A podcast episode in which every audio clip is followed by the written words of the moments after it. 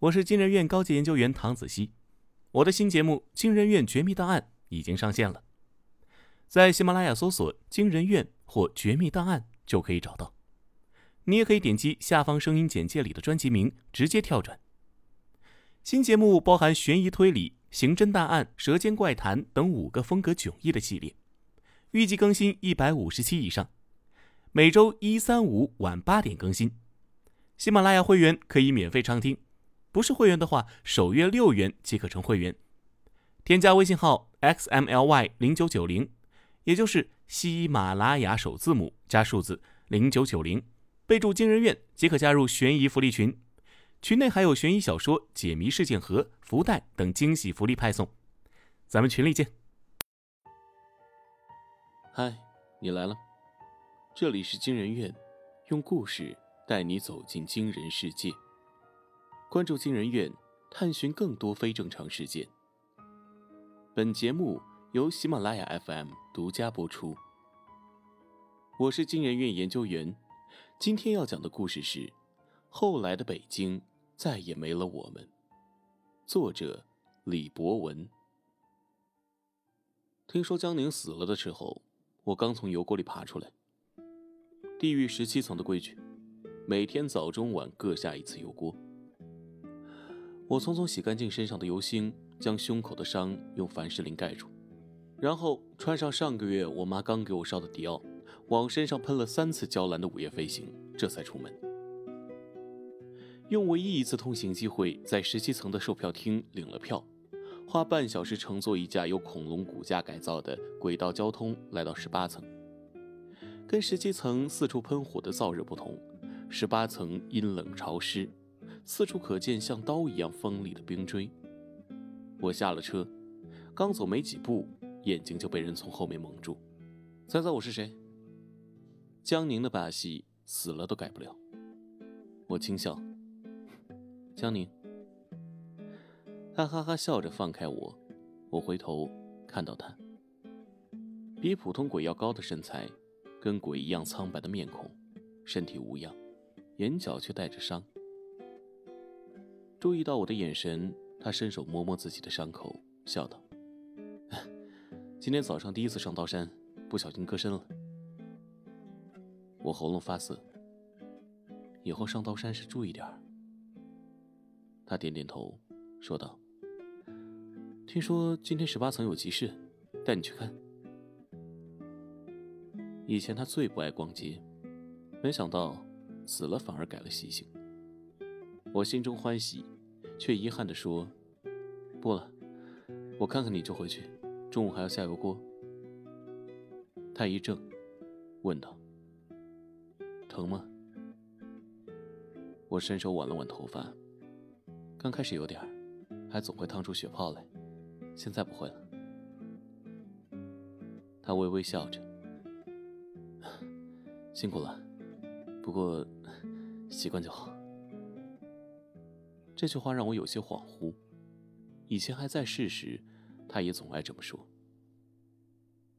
我说：“江宁，宿舍有个女孩子睡觉总打呼噜，影响我睡眠。”他说：“习惯就好。”我说：“江宁啊，这个游戏我总吃不到鸡。”他说：“习惯就好。”我说：“江宁啊。”你以后去北京，我在武汉，我们异地怎么办？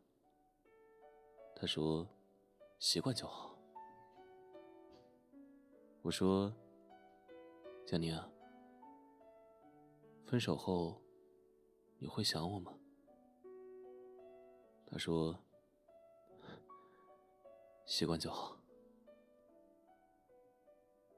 我望着面前的江宁，笑道。你还是老样子，一点儿也没变。他咧着比青春期还要白的牙齿说道：“是吗？你倒是变了不少。”我有些不好意思。死了，脸上没有什么气色，不好看了。他一对眼睛黑白分明，变得比以前温柔了。我瞪他一眼，说的好像我以前很霸道一样。他笑一笑说道：“ 可不是，我记得我们刚在一起时，有天我们去坐摩天轮，有个女人牵着小孩子，我让了个队，你硬是一个星期没理我。”我皱眉看着他。可那刚好是凌晨十二点的一班摩天轮，我计划好我们升到夜空时，刚好能看到庆祝跨年夜的烟火。他一愣，随即一脸遗憾。我今天才知道，我笑笑说道：“直男的反应总是如此迟钝。”他笑着摸摸后脑勺：“你那时候也总喜欢这样说我。我记得我刚跟你表白时，你说除非太阳从东边升起。”不然你绝对不会做我女朋友。我当时还纳闷儿，太阳本来就是东边升起来的呀。我哈哈笑道：“我也没见过谁表白是拿着一个游泳圈来的。”他有些发糗。那时候高中部组织我们游泳社教你们游泳，我看到大家都在水里，就你一个人不敢下水，想着你是不是怕水，就顺理成章。其实我已经注意你整整一个学期了。他第一次跟我说这件事，不免惊讶。他接着轻笑：“ 可惜，作为游泳社的社长，我们在一起那么久，我都没教会你游泳。”想到每一次一到泳池，我就吓得扒在他身上不肯下来，眼泪差点笑出来。我说：“ 现在我在油锅里可会游了。”上次我们十七层举办第三千一百届油锅游泳比赛，我拿了第二名，第一名是专业游泳选手。他一顿，张了张嘴，最后说：“ 转眼你都死了这么多年了，我竟然不知道。”我眼睛不觉一酸，强颜笑道：“是啊，每年的那几天最难熬了。”他眼睛有些发红。你妈跟我说，你得了抑郁症。凝滞片刻，我轻轻点头。从北京回去后，心里总像是蒙着一层什么。他低头，沉声道：“对不起。”我立刻笑道。没关系啊，又不关你的事儿。他说：“可是，江宁啊，我打断他。分手是我们两个人商量后决定的事情，不是你的错。”他回头看了眼绵延的站台，轻轻叹了口气。那时候我们还是太年轻，总以为日子稍有点不顺。就是两个人不合适。我顺着他的目光看过去，眼睛有些模糊。朦胧间，似乎看到了那段他口中太年轻的岁月。异地恋一整年，有一天我终于受不了，打包好行李直接去了北京。十二月，没有雾霾的北京，天空蓝得凛冽。江宁站在机场大厅等我，他很高，人群中我总是能够第一眼就看到他。我高兴的在原地一边大跳一边冲他挥手，他的脸上满是疲惫，却还是努力冲我挤出微笑。我提着行李冲过去，一把抱住他，大叫道：“惊不惊喜？意不意外？”他说：“你怎么到北京来了？”我一愣。随即一脸委屈的冲他吼：“江宁，你是不是不欢迎我？不欢迎我，我现在就回去。”他拉着我：“大庭广众下，你突然发什么病？”想到自己大老远不管不顾跑来取信要跟他过日子，他却不是特别欢迎，我委屈的当场大哭起来。我说：“ 那时候我脾气确实不太好，你一定很累吧？”他面上始终带着温和的笑，正要开口，我一把拦住他。我知道，你要说，凡事习惯就好。他盯着我，说道：“不是，其实那时候挺喜欢你耍小性子的。”我一脸震惊的看着他，和你在一起这么久，没想到你还是个抖 M 呢，看来地狱很适合你的。他伸手摸摸我的脸，想什么呢？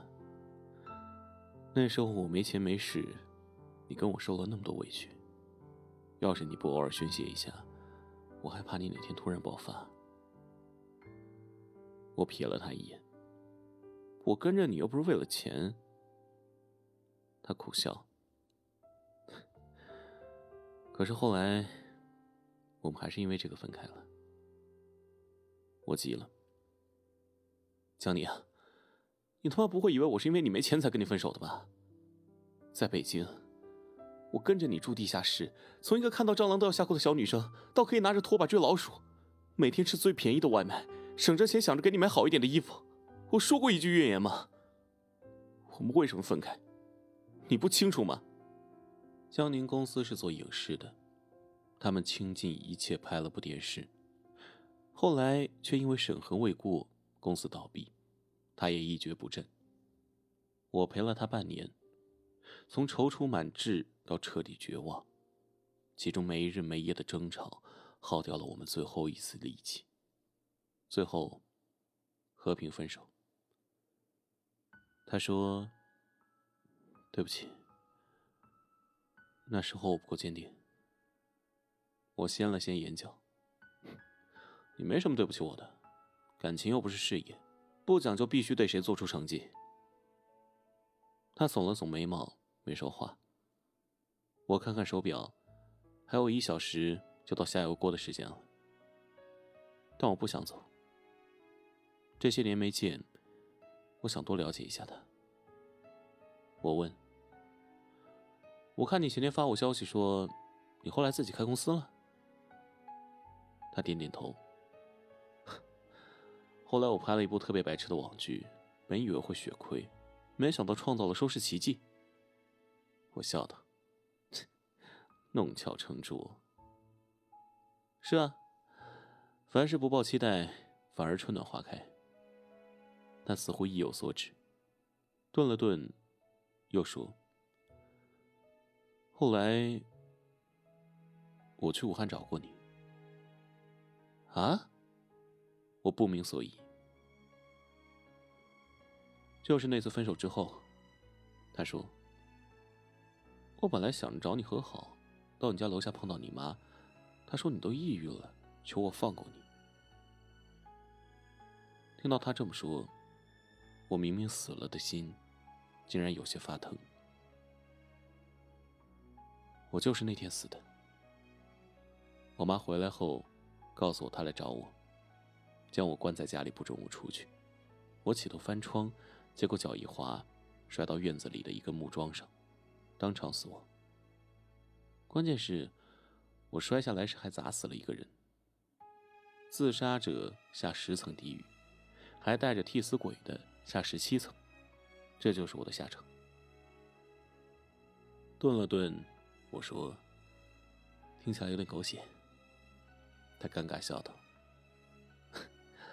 是啊，后来我就回北京了。”在车上，我哭得像个傻逼。之后开公司赚钱，然后结婚离婚。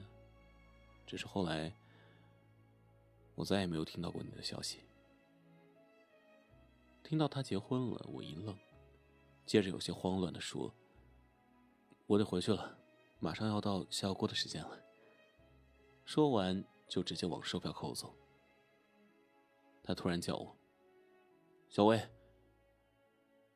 什么？我回头看他，他迟疑了片刻，问我：“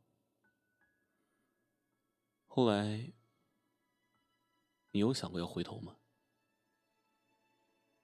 我心想着死都死了，要回头那也不是爱情故事，而是恐怖故事了。于是冲他一笑：“没想过，你看我像那种做了决定会后悔的人吗？”他抓着头笑了笑，也是。我顿了顿，然后说：“那我回去了。”他冲我挥挥手：“有时间下来看我。你知道，我不能上去的。鬼只能往下，不能往上。十七层可以到十八层，但绝不能反着来。而且，这机会只有一次。目的，是为了让上层感受下层的苦。”他没有下去的余地，所以不知道这个规矩。我眼睛酸涩，还是冲他点点头。放心，有时间我一定会来看你。他冲我一笑，说：“ 行吧，快回去吧，不然就耽误了下油锅的时间了。”我点了点头，疾步往车站走去。等到了上车点，我猛然惊醒。这都这么多年过去了，照理说，他变成鬼的样子应该是老头了呀。我想问他，可是，一回头却发现鬼海茫茫，他早不知去向。这时，列车员开始催促上车，我犹豫片刻，还是上了车。江宁。拿着铁鞭的鬼差叫道：“到。”江宁从一众鬼中站出来。鬼差瞪了他一眼：“江宁，于五十年前翻墙时，在某小区被人砸死，死后冥顽不灵，不肯下地狱，偏要留在人间找自己明明已经死了的女朋友，犯了愚、贪、失罪孽。”被判入十八层地狱，每十分钟上一次冰山。这一次不顾规矩逃避惩罚一个时辰，罚三十抽魂鞭。你可知罪？江宁目光一沉，微微颔首。知罪。后来的北京，再也没有了我们。少年万载凌云志，不抵铜钱。三两颗，来日泉下再回首，终是再无琴瑟和。后来，你和你的他怎么样了？来评论区聊聊吧。